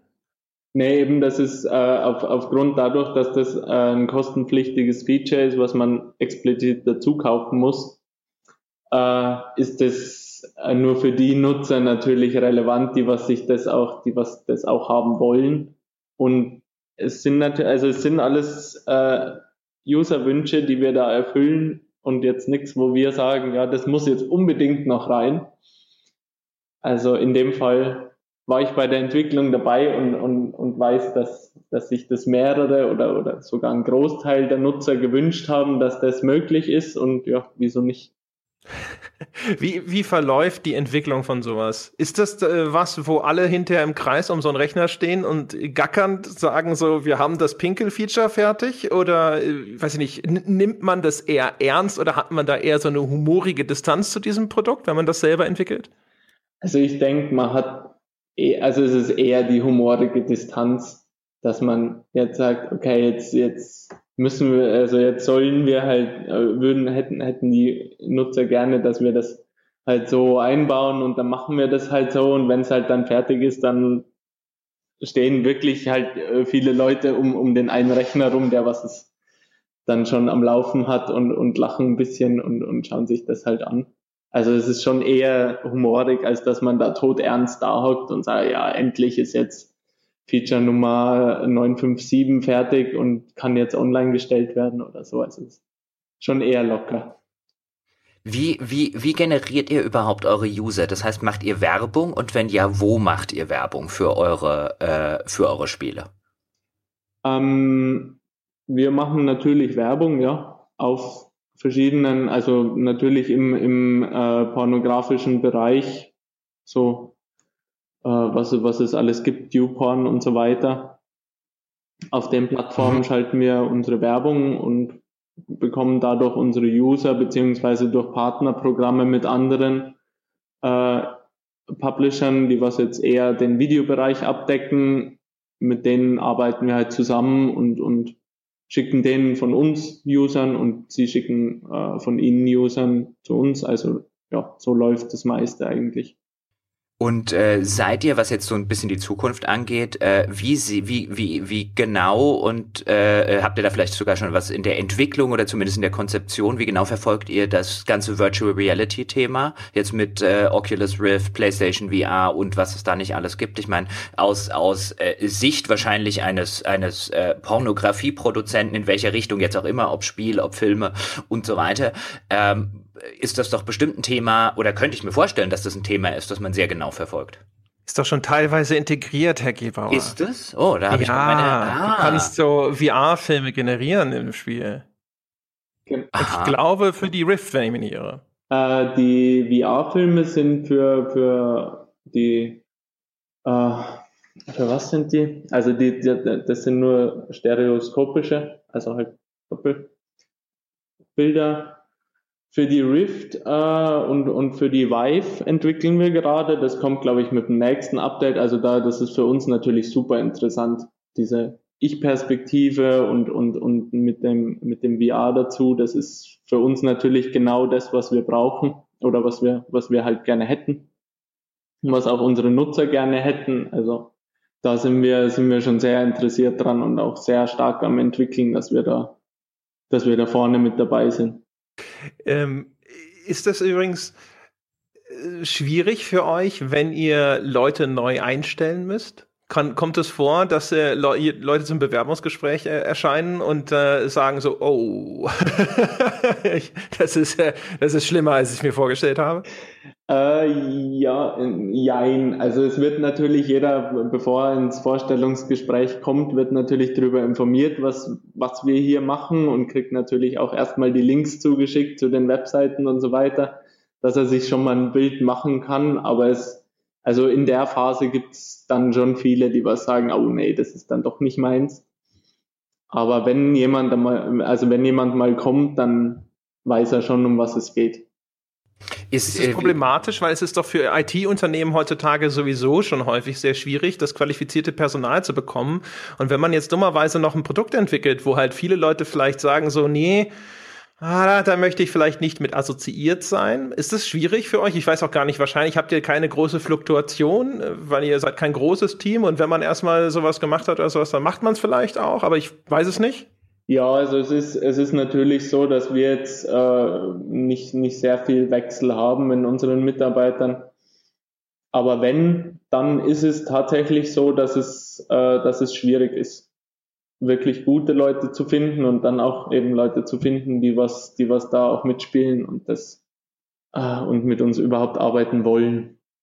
Das finde ich jetzt aber gerade interessant, äh, weil die Frage wollte ich auch so ein bisschen nach der Fluktuation stellen, weil ein, ein, ein guter Freund von mir hat vor etlichen Jahren, ähm, äh, als er noch relativ jung war, mehr oder weniger notgedrungenermaßen bei ähm, einem äh, Dienstleister kurzzeitig gearbeitet, der auch in der pornografischen äh, ähm, Ecke gearbeitet hat und äh, Portale für Prostituierte zur Verfügung gestellt hat. So genau war er da übrigens vorher äh, äh, nicht involviert. Also er wusste schon, dass das in der Erwachsenenbranche stattfindet und er hat das eigentlich auch nur so als Übergangsjob, aber er musste halt Geld verdienen und hatte seinen vorigen Job äh, äh, aufgegeben. Und der war da totunglücklich und der hat auch äh, immer, also und bei denen existierte damals anscheinend eine große äh, Personalfluktuation, eben weil es auf Dauer mit diesen sehr expliziten ähm, äh, Praktiken und ähm, äh, pornografischen Inhalten, die dann häufig oder vielleicht ja auch nicht dem, dem äh, der eigenen, vielleicht etwas äh, konservativeren äh, Sexualität entsprechen. Der war da auf jeden Fall die paar Monate, wo er da ist, extrem unglücklich, auch wenn natürlich der Freundeskreis immer großes Hallo äh, hatte. Erzähl uns neue Dinge, die äh, äh komische Dinge, die heute auf deiner Arbeit passiert sind. ähm, auf, der, auf der Ebene war das immer total, total äh, interessant, aber ihm war es total unangenehm und er war dann sehr froh, als er was Neues äh, gefunden hat. Aber äh, er erzählte halt, äh, wie schwer das auch immer wieder neuen Kollegen äh, gefallen sei. Deswegen hätte ich jetzt gedacht, dass ihr da eine, eine höhere Personalfluktuation habt, aber bei euch scheint das anders zu sein. Ja, also wir haben eben unser, unser, unser Kernteam und das ist eigentlich schon seit, äh, seit gut zehn Jahren dasselbe Team. Also seit äh, zehn Jahren bin ich dabei, von daher kann ich seit zehn Jahren sagen, ist das, ist das Kernteam immer dasselbe. Es gibt einzelne Bereiche, wo mal wieder Leute wechseln, aber da geht es eigentlich eher mehr darum, dass wir äh, mal mehr Animatoren brauchen, also äh, 3D-Animatoren brauchen oder mal mehr Webentwickler brauchen und dadurch entsteht halt dann eine Fluktuation, aber vom Kernteam sind eigentlich alle glücklich mit dem, was wir machen und, und haben da Wie viele seid ihr? Wie groß ist euer Kernteam dann? Äh, das wären zwölf Leute. Ja, das ist das Kernteam. Ist das was, wo man über die Zeit auch so ein bisschen abstumpft? Es gibt ja ganz viele Reportagen über zum Beispiel diese, diese, diese Erotik-Oscars, die Venus. Und äh, ich, ich, immer wieder sieht man, dass da irgendein Fernseh-Boulevard-Magazin dann einen Reporter entsendet, weil das ja so ein bisschen ist wie die Freakshow im Zirkus. Ne? Dann geht man mal hin und dann äh, hält man denen am liebsten das Mikro hin wie so ein paar Erdnüsschen. Und ich habe immer das Gefühl, dass die Branche dann mit diesen Leuten, die dann von außen kommen, sich dann gerne auch mal umgekehrt so ein bisschen den Spaß erlaubt, indem sie die schockiert, weil das Leute sind, die natürlich jetzt sozusagen, also gerade die Darsteller aus der pornografischen Industrie, dann vielleicht auch ein bisschen schamloser sind als der Durchschnitt, um halt diesen Außenstehenden, der eh nur da ist, weil er den weißen Elefanten filmen will, auch mal wenigstens ein bisschen was von seiner eigenen Medizin zu geben. Ähm, und aber man hat halt einfach den Eindruck, das ist halt so eine eigene Welt, weil das Leute sind, die halt in diesem Kosmos existieren, wo vielleicht so die gesellschaftlichen Moralgrenzen ein bisschen aufgeweicht sind. Ist das was, wo ist, sind das Auswirkungen, denen man auch bei euch ausgesetzt ist, oder seid ihr von dieser pornografischen Industrie so weit abgekapselt, weil ihr in diesem virtuellen Bereich arbeitet, dass das bei euch irgendwie keinen Einzug hat? Ich weiß gar nicht, wie stark ihr damit überhaupt konfrontiert werdet in eurer Entwicklungsarbeit, außer vielleicht zu Recherchezwecken. Also es ist, ähm, also einen Venus Award haben wir auch bekommen. Ich glaube vor drei Jahren, äh, weil du es jetzt gerade angesprochen hast. Also da kann ich jetzt, da kann ich jetzt wirklich nur von meiner persönlichen Erfahrung sprechen, weil wir sitzen jetzt natürlich nicht äh, alle zwei Wochen zusammen und sagen, okay, hat jetzt jemand ein Problem mit Pornografie oder ist jemand abgestumpft oder so. Ich glaube, das macht jeder für sich selber aus. Aber also ich für mich kann sagen, dass es mich jetzt nicht irgendwie abstumpft oder dass ich jetzt irgendwie, wenn jemand auf mich zukommt und da ich ja relativ viel von der PR-Arbeit mache, also wenn Presse kommt, dann kommt sie meistens bei mir an und es ist jetzt eigentlich nicht so, dass ich jetzt sage, okay, den, den erzähle ich jetzt irgendwas ganz Widerliches, was, was sie wahrscheinlich noch nie gehört haben, äh, einfach um sie zu schockieren, sondern es ist halt ein normal, also Sex ist ja ein normales Thema, was jeder, also mit, mit was jeder konfrontiert ist und, und, und was man auch, glaube ich, normal besprechen kann und auch normal so diese Erotik-Szene äh, darstellen kann, ohne da jetzt irgendwelche, irgendwelche ganz schlimmen Details auszupacken. Also finde ich für mich. Oder ja, mal umgekehrt gefragt, bist du für dein Empfinden auch vielleicht offener geworden? Also geht man da, ich weiß gar nicht, mit, mit ich, es kommt natürlich auch immer mit drauf an, mit welcher Geisteshaltung man angefangen hat, aber nach zehn, zehn, Jahren oder so sitzt du dann vielleicht auch da und denkst dir so, ich äh, habe jetzt ein anderes Verständnis dafür, was für eine Bandbreite Sexualität zulässt und ich habe Dinge, die mich früher irritiert hätten, die kann ich heute eher akzeptieren? Ja, also in, in, einer, in einer gewissen Weise. Also ich für mich jetzt weniger, aber ich habe, muss ich schon sagen, dass ich, dass ich mehr Verständnis habe für Leute, die was jetzt irgendwelches speziellen Fetische haben oder sowas, dass man jetzt nicht alles gleich unter den Tisch kehrt mit, ah, der ist komisch oder der ist krank oder der ist irgendwie äh, doof, weil der jetzt halt auf das steht, also jetzt zum Beispiel mit dieser Anpinky-Geschichte oder so, hätte mich jetzt vor zehn Jahren, wo ich hier angefangen hat, mehr schockiert, als es, als es mich heute, also heute schockiert es mich einfach nicht mehr. Ich weiß nicht, ob das jetzt als Abstumpfen gilt, aber es ist eigentlich eher mehr Toleranz, als dass ich es jetzt normal finde. Aber trotzdem ist es ja bei euch so, weil du gerade gesagt hast, Sexualität ist ja auch was Normales und wenn man jetzt vielleicht äh, ähm, äh, auf, auf gewisse sexuelle Dinge steht und auf gewisse Praktiken steht oder auf gewisse äh, Spielzeuge oder Hilfsmittel steht, dann bedeutet das ja noch lange nicht, dass da irgendwas Krankes und so weiter ist. Dem würde ich ja zustimmen. Aber trotzdem ist es ja bei euch so, ähm, äh, wie jetzt auch bei eurem, Andrea hat das ja eingangs schon gesagt, auch euer Firmengründer, wenn er dann zum Beispiel mit der Zeit ein Interview macht, ähm, möchte dann nicht mit seinem Klarnamen äh, auftauchen, zumindest nicht mit seinem vollständigen. Und wie du auch vorhin gesagt hast, das ist auch bei euch einigen Entwicklern unangenehm und ihr habt immer noch äh, Mitarbeiter. Ich weiß nicht, wie es bei dir ist. Weiß deine Mutter, was du tust oder deine Familie? Ja, natürlich. Also bei mir wissen alle, was, was ich tue. Also wie gesagt, ich, ich spreche da jetzt auch eher für mich als für die komplette Firma, weil das persönliche Themen sind natürlich auch. Aber in meinem Fall ist es jetzt ist es eben so, dass jeder weiß, was ich mache und jeder, der mich fragt, wo ich arbeite, dem sage ich auch, wo ich, also auch in meinem Facebook-Profil steht Strix als mein Arbeitgeber drin. Mhm. Es ist ja. Kriegst du da, kriegst du da teilweise auch, ähm, was mich ja interessiert, also ich kann ja, kann ja sehr verstehen, warum man, warum man das da nicht möchte. Also von, von, von äh, den Mitarbeitern, die ihr habt, finde ich ja was völlig verständliches, wenn die sagen, ich möchte nicht unbedingt, dass das jeder weiß, an was ich hier arbeite, weil man halt gewisse gesellschaftliche Repressalien fühlt, äh, fürchtet und gewisse Vorteile. Hast du da welche erlebt? Hm. Also wenn du so offen damit umgehst? Nee, eigentlich gar nicht. Also eigentlich nur eben diesen, diesen einen, den du eh schon erwähnt hast, dass alle immer fragen, ja, und was passiert da und, und, und wie läuft das ab und was wird da gemacht und, und laufen da nackte Mädchen durch die Gegend oder was ist da los? Also eher so hm. dieses, eher das Interesse was, was halt dann stärker da ist, wie wenn ich jetzt sagen würde, ja, ich bin Webdesigner bei, keine Ahnung, bei irgendeiner, irgendeiner Werbeagentur. Da ist das Interesse dann schon stärker da, was, was bei uns jetzt abgeht und was nicht. Und wie, wie ist es im, im, im familiären Umfeld, wenn du dazu was sagen möchtest? Also ich überlege mir jetzt gerade nur, wenn ich, wenn ich äh, meinen Eltern, jetzt vor ein paar Jahren, als mein Vater auch noch gelebt hat, wenn ich meinen Eltern, äh, glaube ich, erzählt hätte, äh, ich arbeite jetzt übrigens bei einem äh, äh, pornografischen Anbieter, in welcher Richtung jetzt auch immer, äh, äh, ich glaube, meine Mutter wäre halb tot vom Stuhl gefallen, wenn ich, wenn ich, wenn ich sogar ganz tot. Ähm, äh, hast du da einfach sehr progressive Eltern zum Beispiel jetzt, die das, ähm, die das, die das dann einfach okay finden und so akzeptieren? Oder war das bei, bei dir persönlich im Umfeld dann schon am Anfang so ein bisschen ein Kampf? Ähm, oder wie, wie, wie war das? Äh, nein, also war bei mir im Umfeld eigentlich überhaupt gar kein Thema auch nicht. Ich habe, wo ich hier angefangen habe, habe ich es meiner Mutter halt natürlich gesagt. Und mhm. sie hat gesagt, okay, und damit war das Thema eigentlich auch vom Tisch.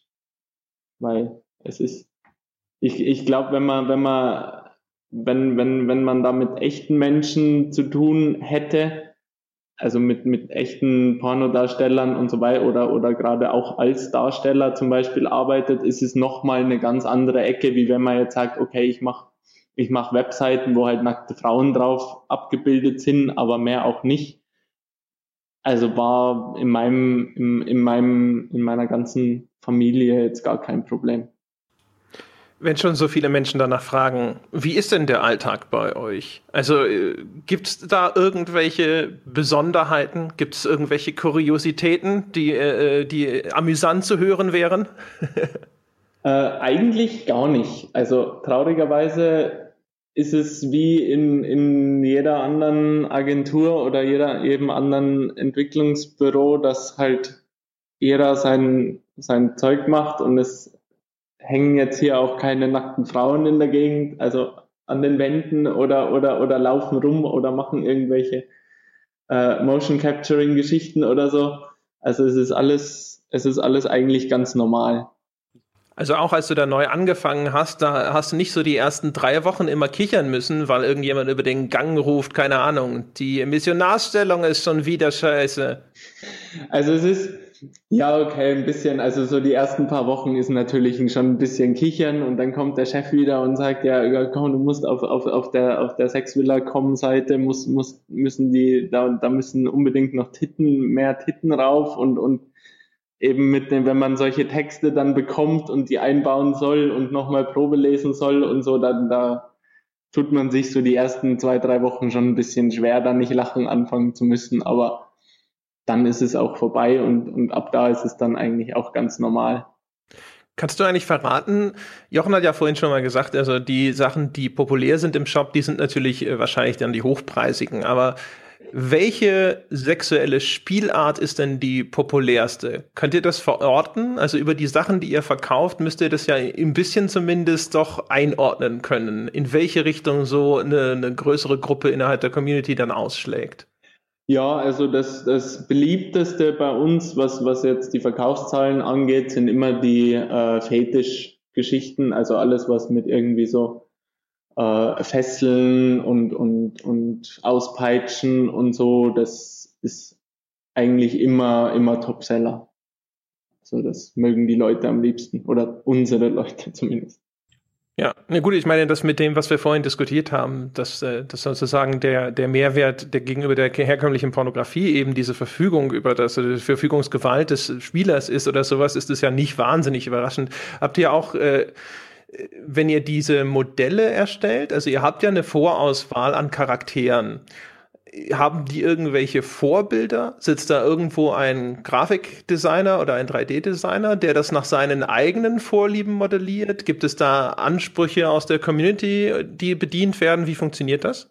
Ähm, teils, teils. Also es ist äh, normalerweise läuft so, dass eben irgendwo ein, ein Entwickler hockt und, und sich ein Model ausdenkt und meistens bekommt er von uns eben Vorgaben in Richtung, wir brauchen jetzt japanische Models oder wir brauchen jetzt mal wieder irgendwelche Latinas in, in die Richtung oder so, einfach damit wir, oder manche sind auch ganz frei, also es kommt immer eigentlich drauf an, was, was gerade gewünscht ist. Und aber es sitzt niemand da und sagt, der, äh, der Gebauer spielt demnächst unser Spiel. Wir müssen einen James Spader Charakter einbauen. Nein, also das ist, das ist zu 99 Prozent, äh, kann ich sagen, ist es nicht so. Es gibt einen ganz kleinen Anteil, aber da kommen dann eher die äh, Leute zu uns, wie jetzt zum Beispiel, wir hatten mal äh, eine Version vom Playboy, da hatten wir eben ein paar, ein paar Playboy-Models drin. Die sind dann natürlich nach den Vorbildern, die wir bekommen haben, gemacht worden. Aber im Normalfall sind dann natürlich keine echten, echten Menschen Vorlage dafür, weil sonst, sonst würde man, glaube ich, auch Probleme mit denen bekommen. Das ist zumindest anzunehmen, ja, solange also da keine. James Spader in Ruhe. Hallo, wenn du wüsstest, dass ein James Spader in, dem, in der Gay Villa auf dich wartet, würdest du nicht jetzt nochmal sagen, ich log mich ein? Nein, ich würde einfach nochmal Boston Legal gucken. Was, was, wenn es eine Bügelanimation gäbe? Gut, wenn er nur bügelt, aber ich möchte jetzt meinen James Spader nicht in so einem. Ich will, will, mir James Spader nicht nackt vorstellen, was das betrifft. Du kannst ihn ja auch angezogen lassen, das Spiel da lässt dir das ja frei. Bei, zwischen James und mir, das findet nicht auf einer erotischen Ebene statt. Das verstehst du einfach nicht. Du hast halt einfach keinen, so, du hast halt keinen James Spader.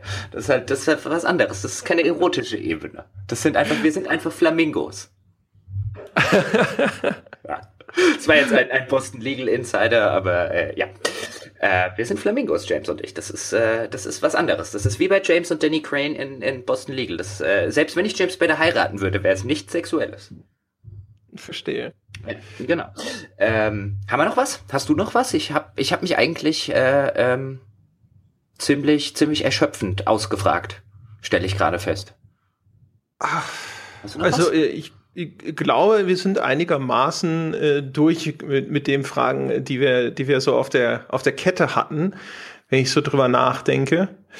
Ähm, also ansonsten, also wie gesagt, also das wäre ja tatsächlich mal interessant. Habt ihr eigentlich mal irgendwo, Unternehmen machen ja heutzutage gerne Infografiken und sowas, also so eine, so eine Aufschlüsselung bei euch, das wäre echt, glaube ich, mal interessant, mal zu sehen, was so, äh, was es da so für Gruppierungen und Vorlieben. Wisst ihr zum Beispiel, welches ist das beliebteste Szenario, der beliebteste Ort, der am meisten gewählte Handlungsort? Äh, ja, das äh, ist dann eben der Fetisch Dungeon. Okay, logisch. Ja. naja, hätte ja auch sein können, dass die Leute lieber in der Küche fesseln möchten oder sowas. Ja. Das ist ja dann sozusagen der Realität vielleicht auch wieder mehr enthoben. Wobei ich, Was wobei ich mir das, warte, aber da sind wir ja bei dem Thema, wo wir vorher waren. Also es wundert mich jetzt äh, auch nicht, mich wundert auch, hat vorher nicht gewundert, als Konrad gesagt hat, dass gerade diese ganzen äh, äh, Fetisch-Zusatzangebote sich am besten verkaufen. Also wer, wer glaube ich, in seiner, in seiner ganzen Sexualität eher konservativ gestrickt ist, der wird wahrscheinlich gar nicht in die Schwulität kommen, jemals auf so einem, auf so einem Spiel oder so zu landen, weil das ja re was relativ einfaches ist, um in der Realität umzusetzen. Während wenn du jetzt zum Beispiel auf irgendwelche obskuren Fetischsachen stehst, dann muss man ja auch in der Realität erstmal einen Partner finden, mit dem man das zum Beispiel machen kann. Und gerade wenn man dann vielleicht auch noch aus einem Umfeld kommt, in dem das, äh, äh in dem das Ganze etwas prüder und auch etwas konservativer äh, gegangen ist, dann gibt es dann natürlich entsprechende, entsprechende Hemmungen, überhaupt sowas anzusprechen, vielleicht mit dem Partner, den man schon hat, und dann zu sagen, hey, es wird mir aber gefallen, wenn wir mal dies und jenes tun, so aus der Angst, dass der Partner dann sowas sagt wie, was bist denn du für ein kranker Arsch?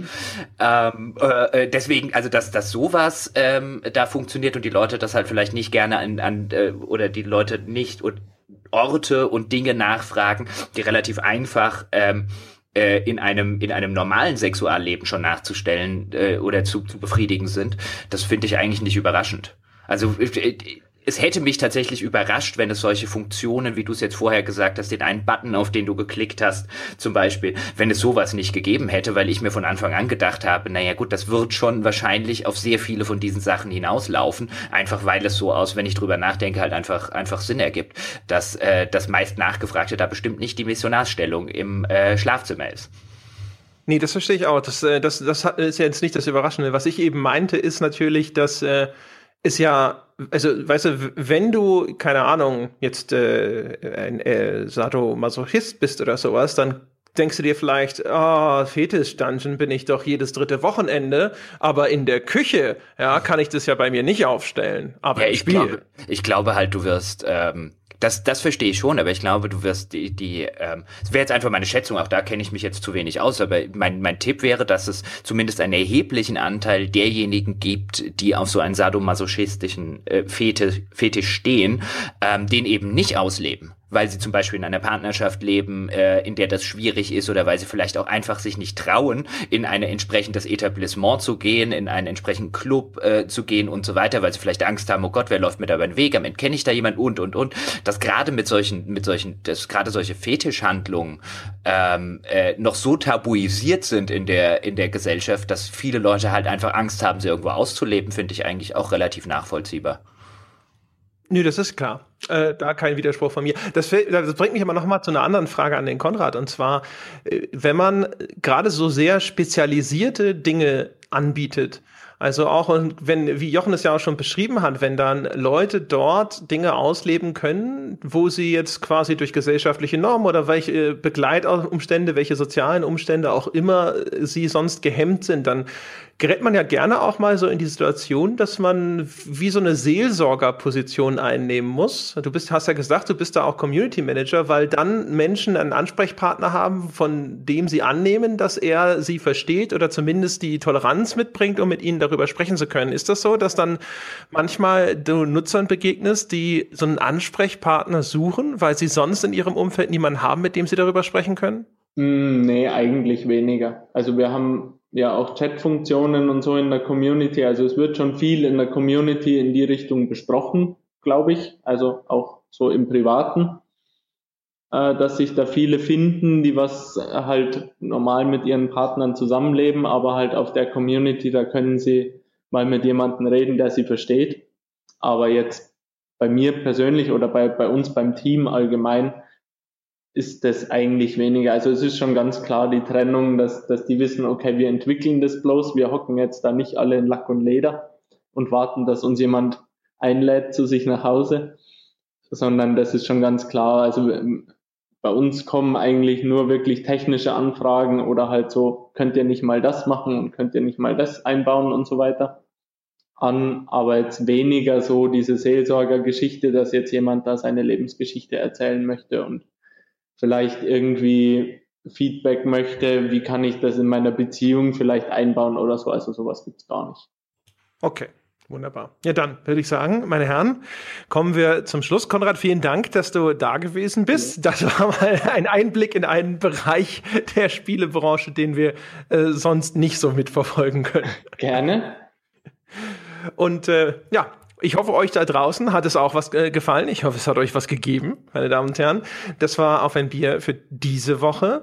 Äh, wie immer der Hinweis, ihr könnt uns mit einer 5-Sterne-Wertung auf iTunes sehr weiterhelfen. Dadurch kommen wir in die iTunes-Charts und werden dadurch von anderen neuen Hörern gefunden. Außerdem könnt ihr uns unterstützen auf Patreon, indem ihr Bäcker dieses Podcasts werdet und werdet belohnt ab 5 Dollar schon mit tonnenweise Bonusinhalten. Auf Facebook sind wir auf facebook.com slash auf ein Bier und unter unter forum.gamespodcast.de wartet das weltbeste Spieleforum darauf, dass ihr mit anderen Menschen intellektuelle, wertvolle Diskussionen über Computerspiele führt.